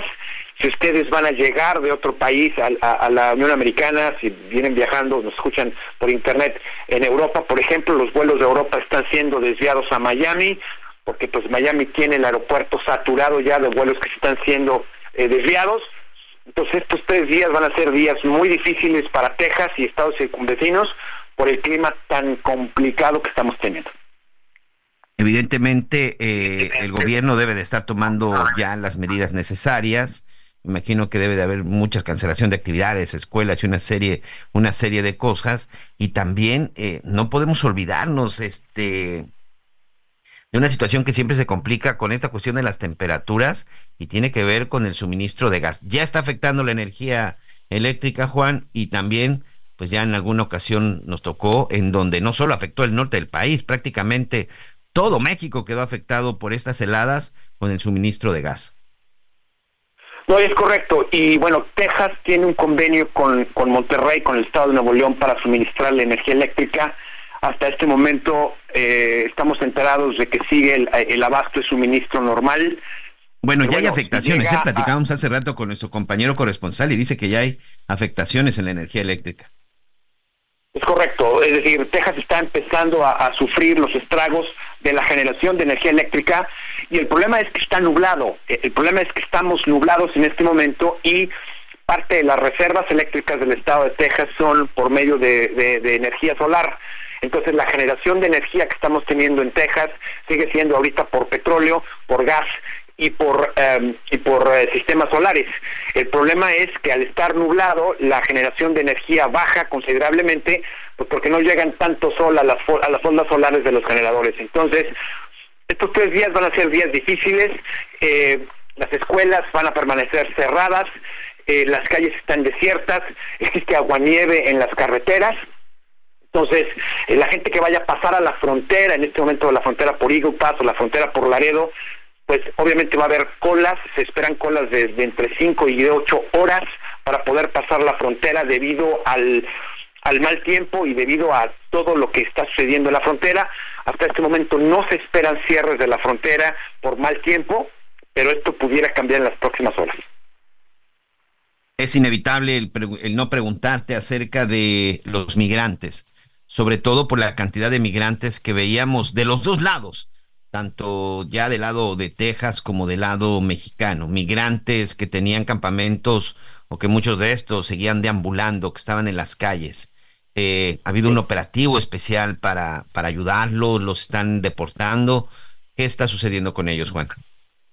Bueno, en este momento la información que tenemos es eh, las... Ah, sobre todo en Eagle Pass, que es donde, donde está más eh, recrudecida la crisis migratoria en este momento, es que bueno, autoridades civiles o organizaciones civiles sin fines de lucro en Eagle Pass están tratando de darle eh, eh, asilo, de darle eh, guarida, de darle este shelter, lo que se llama en inglés, este cobijo a estos inmigrantes que están pues a la intemperie en, en Eagle Pass. No ha habido un pronunciamiento de las autoridades en Eagle Pass para poder meter a inmigrantes, es decir, los los los ah, centros que están haciendo para la gente que está en Eagle Pass, pues si se lo están dando a la gente que vive en Eagle Pass, obviamente no preguntan estatus migratorio de la gente que va a, a, guarecerse del clima ahí. Ah, muy bien. Sin embargo, se le está dando prioridad a la gente de Pass y las autor y las ah, eh, organizaciones civiles están tratando de ver cómo le hacen para poder meter a todos estos, migrantes a algún lugar en donde no vayan a tener un problema de salud serio, porque pues a 8 o 10 grados bajo cero, pues eh, a la intemperie durante 36 o 48 horas es bastante peligroso. Eh, no ha habido tampoco un pronunciamiento de Greg eh, de, Abbott en relación a qué va a hacer con estos migrantes en la frontera. la realidad de las cosas es que no hay un clima favorecedor para poder darle eh, guarida a estos inmigrantes. Se ven aquí eh, como una invasión al estado de Texas, que no están siguiendo la ley. Y en este momento el presidente Biden se encuentra en Camp Davis y pues eh, la única declaración que hizo antes de entrar a su descanso en Camp Davis el día de hoy fue que no calificaba a esta circunstancia como, como crítica o como crisis. Obviamente está teniendo muchísima repercusión sus declaraciones, pues porque al final del día si hay una crisis, hay una crisis, la frontera está saturada de migrantes que México está dejando pasar, y eso aunado a las declaraciones de Trump en recientes días, donde dijo que le dio instrucciones a López Obrador para poder poner soldados en la frontera y de que si bien México no pagó por el muro migratorio en dinero, lo que pagó es, es el que obedeció López Obrador a Donald Trump en proporcionar 21 mil este, efectivos mexicanos en la frontera para detener la migración ilegal. Entonces, todo esto a la postre del clima tan severo que estamos viviendo y este y la recomendación a la audiencia es si tienen que viajar por carretera que pospongan sus, sus viajes por lo menos para el jueves de esta semana y si tienen planes para viajar en avión a los Estados Unidos que sepan que existe una gran posibilidad de que sus vuelos vayan a estar demorados. Y me parece que es una de las advertencias principales. Oye, y te robo un minuto más. ¿Cómo le está reaccionando la gente? Hay compras de pánico, eh, la gente está tomando las medidas pertinentes, porque me imagino, la verdad es que nunca he estado en una situación de esas, pero me imagino que a partir de mañana, estas 36, 48 horas, pues todo el mundo, pues a quedarse en su casa, a refugiarse en su casa. Y pueden ser 36, 48 horas, no sé si pudiera tardar un poco más, pero en esta ocasión, centros comerciales, ¿cómo está reaccionando la gente en Texas? Bueno, obviamente las compras de pánico empezaron desde el día de ayer. Ya hay tiendas departamentales en los Estados Unidos, por ejemplo, aquí en Texas, que están sin agua, por ejemplo. Em, el, problema no es que no exista abasto de agua, el problema es que la gente se asusta y compra de más. Entonces, ya hay, eh, las, las compras de pánico iniciaron desde el día de ayer. Eh, eh, que se está comprando agua, víveres. Eh, aquí las casas en muchas ocasiones tienen eh, chimeneas que se manejan a través de gas y a través de madera. Obviamente la gente está comprando madera, está comprando cosas para poder quemar en sus casas en caso de que se vaya el gas. Ese es uno.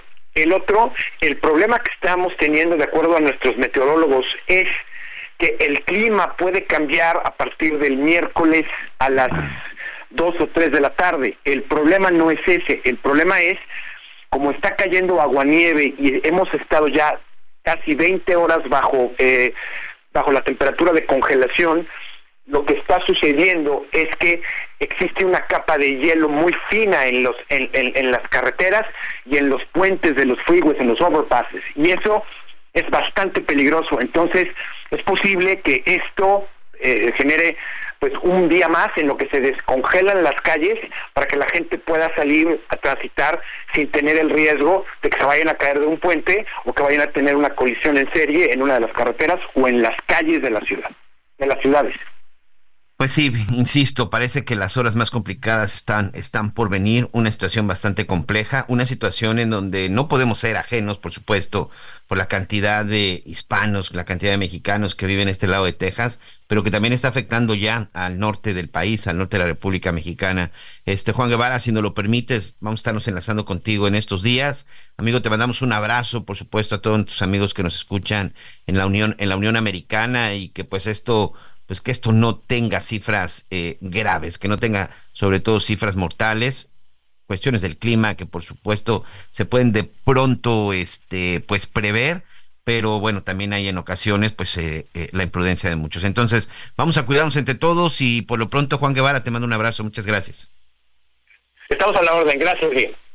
Ahí está precisamente el director de Now Media, socio comercial de Heraldo Media Group en la zona de Estados Unidos. Eh, Sí, vamos a tener mucha, mucha precaución con todo esto. Y bueno, ya lo escuchaba, hay que tener mucha atención si usted tiene que viajar por alguna cuestión de trabajo, alguna cuestión, de lo que sea. Al final, lo que sea, hay que tomar medidas.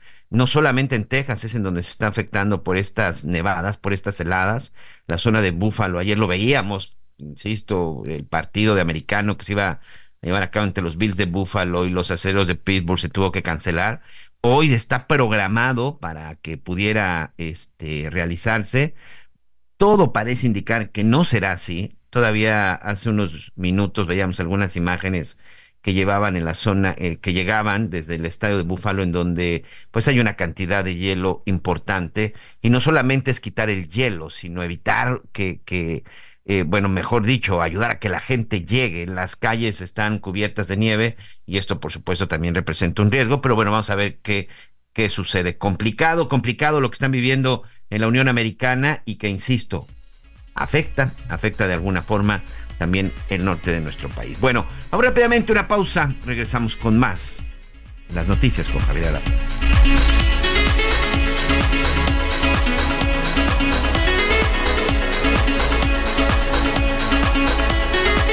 Conéctate con Miguel Aquino a través de Twitter, arroba Miguel Aquino.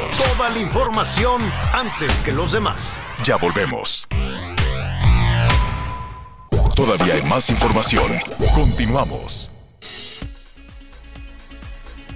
Muy bien, muchas gracias. Continuamos, continuamos con más información. Gracias a todos, gracias a todos sus mensajes, sus comentarios y bueno, aquí este, en verdad, gracias por todos los mensajes que están haciéndonos llegar para nuestro querido Javier Javier Alatorre que hoy está celebrando celebrando su cumpleaños.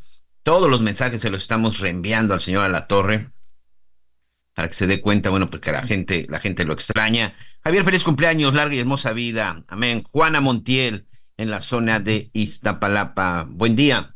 Muchas felicidades, Javier. Tengo el gusto de compartir con él, eh, con él el día. Hoy también es mi cumpleaños. Ah, muy bien. Saludos a don Rubén Reyes Figueroa hasta Oaxaca. Saludos, don Rubén. Le mandamos un abrazo y muchas, muchas felicidades. Y por supuesto, aprovecho para saludar a todos nuestros amigos también en el estado, en el estado de Oaxaca, en especial a Sergio Checo, como siempre, seguramente nos está escuchando. Buenos días. También me sumo a las felicitaciones para el señor Javier La Torre.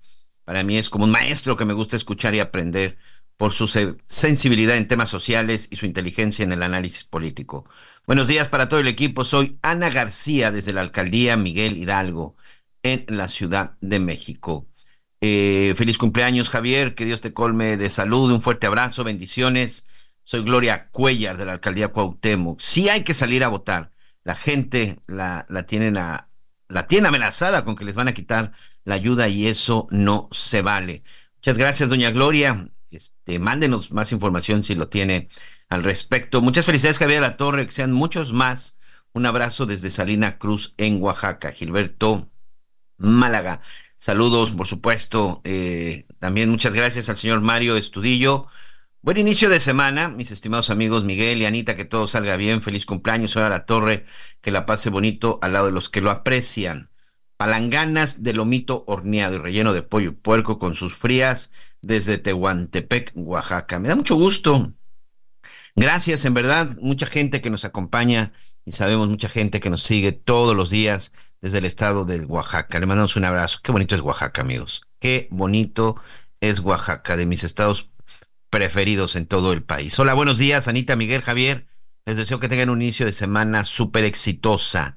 Para Javier, le deseo un feliz cumpleaños, lleno de mucha felicidad y éxito. Que Dios nuestro Señor lo bendiga hoy y siempre y cuídense mucho. Saludos y un fuerte abrazo para los tres consentidos. La señora Margarita Silva de la Gustavo Amadero. También desde Querétaro llegan las felicitaciones. Miguel, Anita, Javier. Saludos desde Querétaro, saludándoles y deseándoles un feliz cumpleaños, licenciado Javier la Torre, en esta vuelta al sol. Mis mejores deseos, nos dice Ana en la zona de Querétaro. Y muchos, muchos mensajes, ahorita vamos a estar leyendo. Y precisamente me dice, hoy Hola, soy la señora María Elena. Hoy es mi día Blue Monday, porque los vaqueros quedaron eliminados. Ya somos dos, doña María Elena. Qué bárbaros esos vaqueros de Dallas ayer. Sí que este, bueno, uno no entiende. Para que vean, ¿eh? Para que vean, no solamente en el fútbol mexicano se lleva uno sus decepciones. Y precisamente para hablar de esto, ¿qué es esto que del Blue Monday? Y sobre todo, que desde cuándo se empieza pues no digo a celebrar, porque la verdad es que no hay que celebrar en lo que es considerado también el día más triste del año. Salvador Guerrero Chiprés, presidente del Consejo Ciudadano para la Seguridad y Justicia en la Ciudad de México, Este, quiero agradecerte, Salvador. No habíamos tenido oportunidad de platicar. Te mandamos un abrazo. Que sea un excelente, un excelente año. Pero de pronto también en estas cuestiones del Blue Monday y el día más triste del año se incrementan algunos casos de depresión, ¿no? ¿Cómo estás? Gracias y bienvenido. Eh, bueno, pues primero que nada decirles a todos que transiten bien por este tercer lunes de enero, que es conocido como Blue Monday o el día más triste del año. Es un concepto acuñado en el año 2005 por el psicólogo Cliff Arnold, británico él también, como otros psicólogos que en los años 80 identificaron lo que se llamó desde entonces el trastorno estacional emocional o trastorno afectivo estacional. En los dos casos hay un apetito de, digamos, hacer converger un análisis de los datos con la percepción de lo que está ocurriendo, con la manera de percibir de las personas. En este caso, eh, se llegó a una fórmula matemática incluye variables como cómo se sienten las personas en esa que llamamos nosotros la cuesta de enero, cómo está viniendo el año, cómo termina un ciclo y cómo, inicia el otro, asumiendo que no necesariamente ocurre con el día 31 de diciembre, sino que tiene efectos que todavía no se acomodan muy bien, sino ya ha entrado el mes de enero. Entonces el Blue Monday señala ese proceso de identificación que realizó el psicólogo Cliff Arnold. Y hay que decir que en el Consejo Ciudadano ofrecemos dos tipos de servicio. El primero es atención psicoemocional y el segundo guía jurídica. Y por atención psicoemocional hemos atendido a 175 mil personas en los últimos cuatro años, 11 meses relacionados con temas que van desde la tristeza hasta la depresión.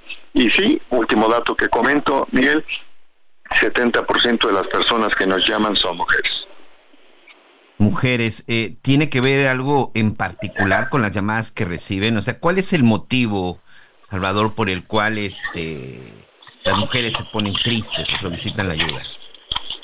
Bueno, los datos que tenemos en el Consejo es que el 35% de los reportes provenientes de quienes nos llaman es por problemas de pareja, 22% problemas familiares, duelo 10%, situaciones de salud 8%, dificultades económicas y problemas laborales 5%, soledad 4%, baja autoestima un porcentaje idéntico y problemas escolares o bullying 3%. Es por esas razones por las que nos llaman. Oye, también de pronto me imagino que muchas de las llamadas tendrán que ver con cuestiones económicas. Así es, eh, la parte de la preocupación económica está ahí, eh, eso genera una de cada 20 llamadas. Hay que indicar que tenemos una atención permanente 24/7 a cargo de 117 compañeros y compañeros psicólogos en el 55, 55, 33, 55, 33 y esto nos permite tener una interacción y una oferta de servicio en los centros de recuperación emocional que tiene el Consejo en Azcapotzalco, Iztapalapa, Benito Juárez y Cuauhtémoc y nos permiten tener datos que te compartimos en este momento Miguel y que son ilustrativos de lo que estamos percibiendo y sintiendo y parte de ello sí es el tema económico. Y también las regiones en el país en particular me llama la atención que la mayoría de estas llamadas, que también no sé si tenga que ver por el número de habitantes, pero es el Estado de México. Así es, eh, sí tiene que ver con, con ello. Eh, hay que señalar que las principales entidades son coincidentes con la densidad demográfica. Por ejemplo, si es el Estado de México, es Veracruz, es Jalisco, es Nuevo León y alternativamente Guanajuato y Puebla, así como la Ciudad de México. Y esa concentración también es causa de que tengamos pues también más llamadas de las alcaldías, por ejemplo, Cuauhtémoc, Gustavo Amadero, eh, este, Iztapalapa, entre otras que son en las que más eh, generan estas llamadas. Frente a todo, nosotros les decimos que no son un asunto de datos, como todo el mundo sabe, sino de acompañamiento, de decirles a las personas que podemos ayudarles a procesar sus emociones, que la provisión de primeros auxilios psicológicos está ahí para eso. Otra de las cosas que, independientemente del Blue Monday, este, que me parece que también el mes de diciembre fue también de los meses cuando se reciben más llamadas de este tipo, ¿verdad?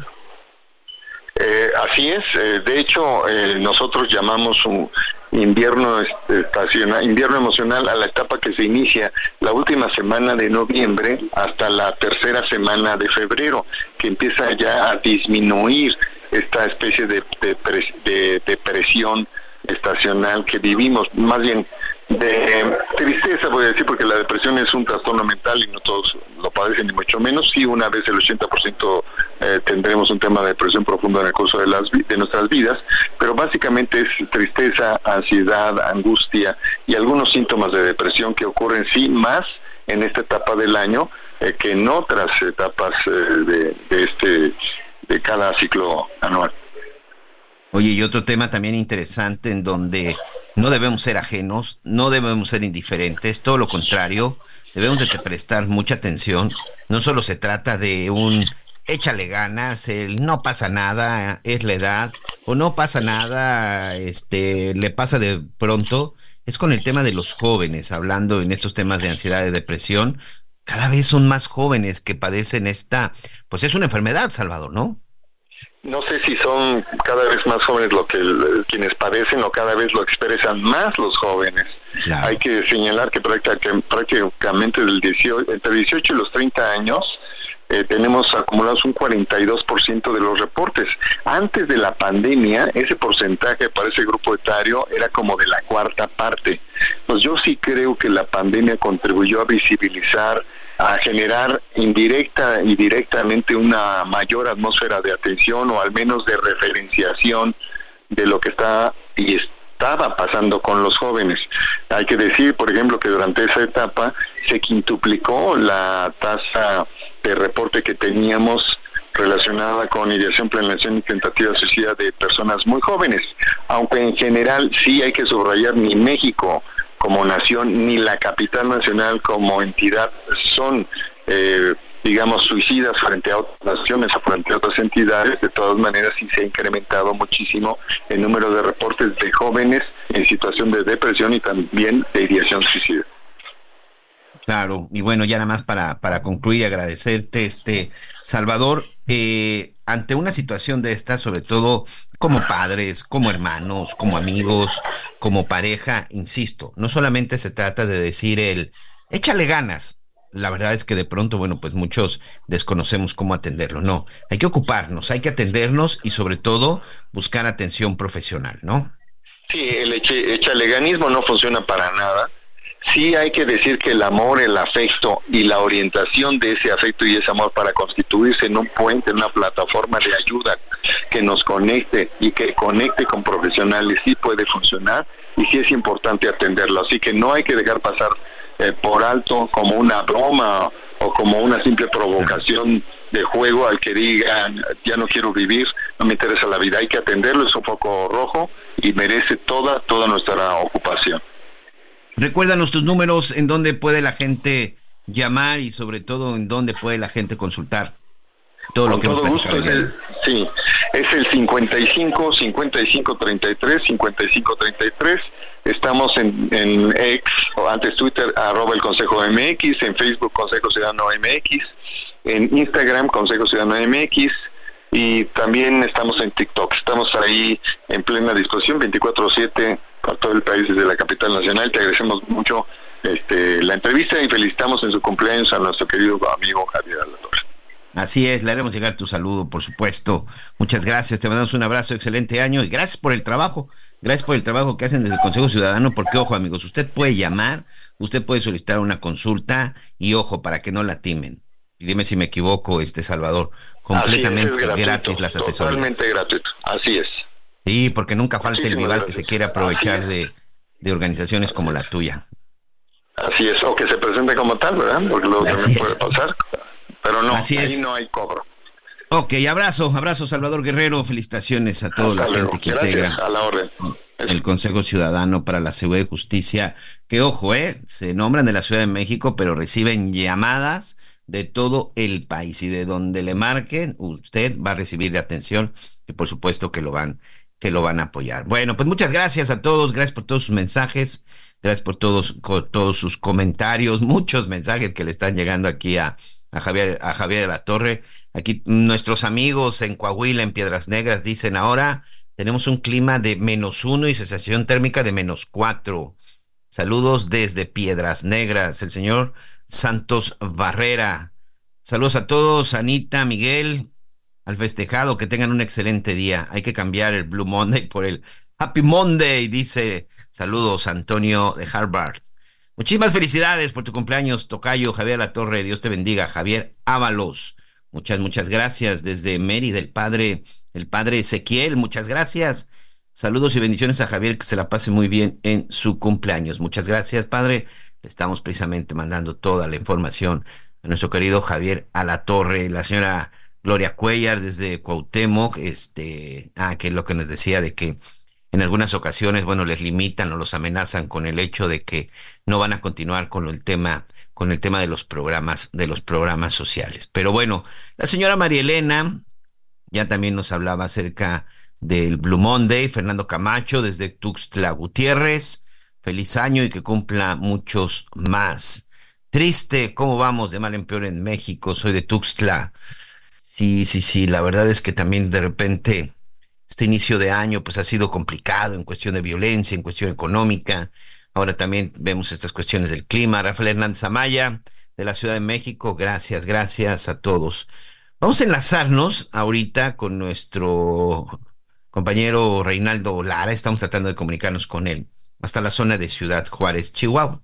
Aquí le presentamos el caso de Benito, esta jirafa que se encuentra eh, pues en un parque, porque ni siquiera es en un zoológico, en un parque en la zona de Ciudad Juárez, y que debido precisamente a las faltas temperaturas, pues le estaba yendo muy mal.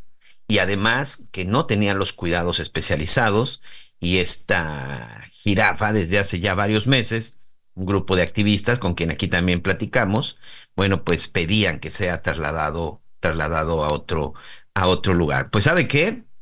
Le tengo excelentes noticias porque Benito finalmente saldrá de Ciudad Juárez y con este clima que le está afectando mucho y al final sí se está dando ya en este momento el traslado. Reinaldo, amigo, ¿cómo estás?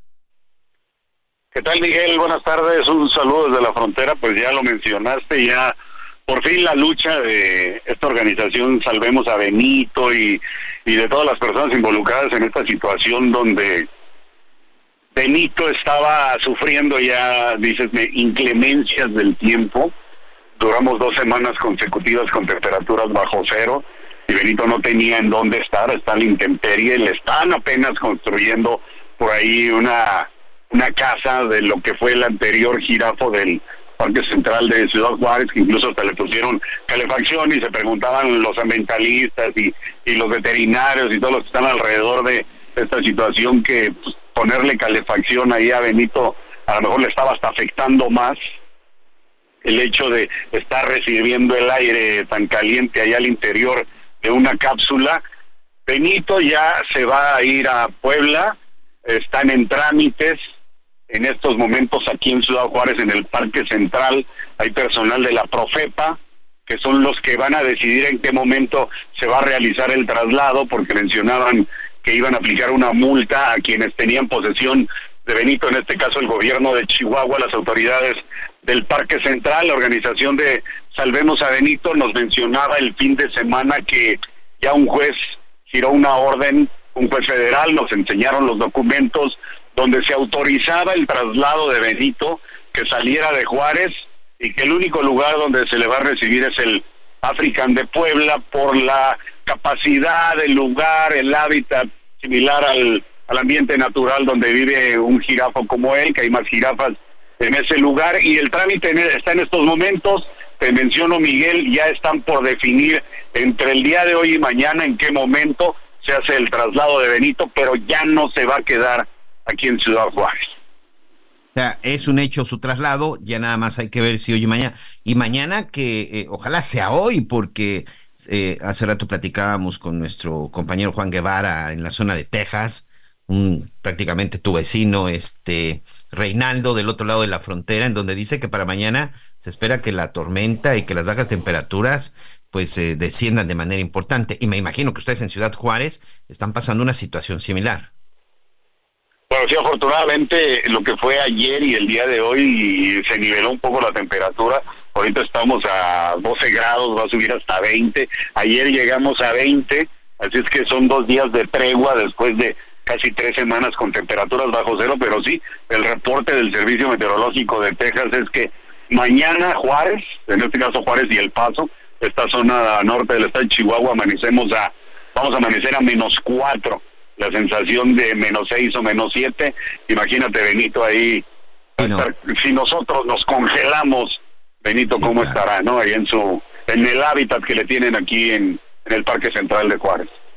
Oye, y, y nos concentramos en Benito, pero ahí en este Parque Central, ¿es el ¿Es la única especie que, que está bajo esas circunstancias o hay algunos otros animalitos? Hay más animales que, que ya tienen algunos años en el lugar. Es que está el antecedente, Miguel. Aquí tuvimos un jirafo que se convirtió en, en la mascota de todos los fronterizos. Vivió 23 años ahí en ese lugar, en el mismo lugar donde está Benito. Llegó aquí de meses un jirafo. Llegó muy pequeñito, se fue adecuando al ambiente y vivió 23 años en el Parque Central, se llamaba Modesto, incluso cuando muere Modesto, porque a este jirafo lo quería mucho la gente, iban y lo visitaban todos los días, la gente que va a correr, los que traían a sus hijos a, a conocer a, a Modesto. Modesto cuando murió se le hizo un homenaje, miles de personas estuvieron en el lugar para despedirlo y cuando muere Modesto lo enterraron ahí precisamente en el en el terreno donde ahora vive Benito mucha gente se preguntaba, ¿no? A Benito lo están protegiendo mucho, tanto tiempo. Llegó en mayo Benito a Juárez y desde que llegó ya se creó esta organización Salvemos a Benito por primero por el intenso calor, ahora por el intenso frío y las malas condiciones en que está, pero también estaba ahí la pregunta de muchas personas. Modesto duró 23 años en el lugar y dicen ni gripa le dio, ¿verdad? Pero es la situación que se vive en estos momentos, Miguel. Pero bueno, cuando hablas de 23 años entendemos que pues llegó chiquito y que se fue pues aclimatando, pero cuando ya llevas a una especie de estas ya a cierta edad, pues es más difícil aclimatarse, ¿no? Sí, claro, Benito llega de tres años, ya tiene, Benito tiene tres años, llegó en mayo, el 6 de mayo del año pasado, tiene algunos meses. Ahora, afortunadamente ya se arregla su traslado, muchas personas querían que se quedara por, por el atractivo y por llevar a los niños a, a ver al jirafo, pero ahora que ya se arregla este traslado, también la organización Salvemos a Benito está viendo de otros animales que hay en el parque. En una ocasión tuvimos una leona también en este parque, ahora hay otro tipo de animales y, los que llegan, porque como hay lago, pues llegan los patos y llegan todos los que hacen su travesía desde Canadá cuando van bajando por encima por nuestro país pues hay especies que son para todo tipo, para todo tipo de climas y me parece que esas son de las cosas que se tienen que revisar. Eh, Reinaldo, te mando un abrazo. Si nos lo permites, estaremos comunicándonos con nosotros en estos días para ver cómo les va con estas cuestión de las heladas, con estas bajas temperaturas. Un abrazo. Oye, nada más rápidamente, energía eléctrica, suministro de, de gas, gasolina, nada de eso está siendo un problema todavía en Ciudad Juárez. No, todavía no, todavía no, Miguel, porque las temperaturas acá en la frontera, lo más que han bajado es 6 menos 6, sensación de menos 9, que no viene a afectar. La gente ya se ha preparado con el tiempo con protección de tuberías y, y no ha habido afectaciones ni en las compañías de gas, ni la electricidad, ni en el agua. Hay que esperar cuando nos azota la temperatura después de abajo de 10, pues cuando vienen los problemas, pero como también hay, como también se surten de gasoductos de los Estados Unidos, mientras allá no les haya afectado, México no se queda con el desabasto. Sí, sí, sí, es lo que vamos a ver que no, es, que no sucede en estos días en la zona de Texas. Muy bien, Reinaldo Lara, como siempre, amigo, compañero de Fuerza Informativa Azteca, te mando un abrazo, cuídate mucho. Igualmente, un abrazo, Miguel. Mucho, cuídense mucho y sobre todo a taparse. Fíjense que hace unos minutos el gobernador del estado de Puebla, Sergio Salomón, publica, queridas poblanas y poblanos, me da mucho gusto informarles que acabo de sostener una llamada con la titular de la Profepa, Blanca Mendoza, quien me ha confirmado que Puebla será el nuevo hogar de la, de la jirafa Benito. African Safari ya ha sido notificado por esta dependencia, por lo que les puedo decir que ya es oficial. Exactamente lo publicó hace nueve minutos, nueve minutos, así que pues confirmadísimo y pues solo esperemos que se dé lo más pronto posible. Eso sí, en las mejores, en las mejores condiciones para que tampoco represente ningún riesgo el traslado, que no es nada sencillo, ¿eh? Desde Ciudad Juárez hasta Puebla no es nada sencillo. Aquí nos manda también un mensaje nuestros amigos de Salvemos a Benito. Parque Central deberá pagar una multa de un millón quinientos cincuenta y seis mil cien pesos por el maltrato que ha sufrido la jirafa Benito, además de otras sanciones, lo que nos comentaba precisamente Reinaldo Lara, gracias a nuestros amigos de Salvemos a Benito, que bueno, nos están escuchando y ya aquí nos están ampliando, ampliando la información. Pero bueno, ahí está parte de lo que está, de lo que está sucediendo. Ha llegado el momento de despedirnos. Gracias, en verdad. Gracias por todos sus mensajes. Se los estaremos llegando, haciendo llegar ya a Javier, a Javier a la Torre de antemano. Bueno, pues les manda muchos agradecimientos. Él estará ya listo aquí con nosotros el día de mañana. Y por supuesto, por supuesto, muy agradecido. Y pues de donde estés, mi querido Javier, te mandamos un abrazo. Saludos también a nuestra querida Ana María Lomeli. Yo le invito a que continúe con la señal de Heraldo Radio. Hay que estar muy pendientes con lo que va a estar sucediendo en las próximas horas con las cuestiones del clima. Así que lo dejo en compañía de nuestro compañero Salvador García Soto coma rico, que sea un excelente, excelente inicio de semana y no permita que el día de hoy se convierta en el día más triste del año, sino todo lo contrario. Le mando un abrazo, buen provecho, Dios lo bendiga. Gracias por acompañarnos en Las Noticias con Javier La Torre. Ahora sí ya estás muy bien informado.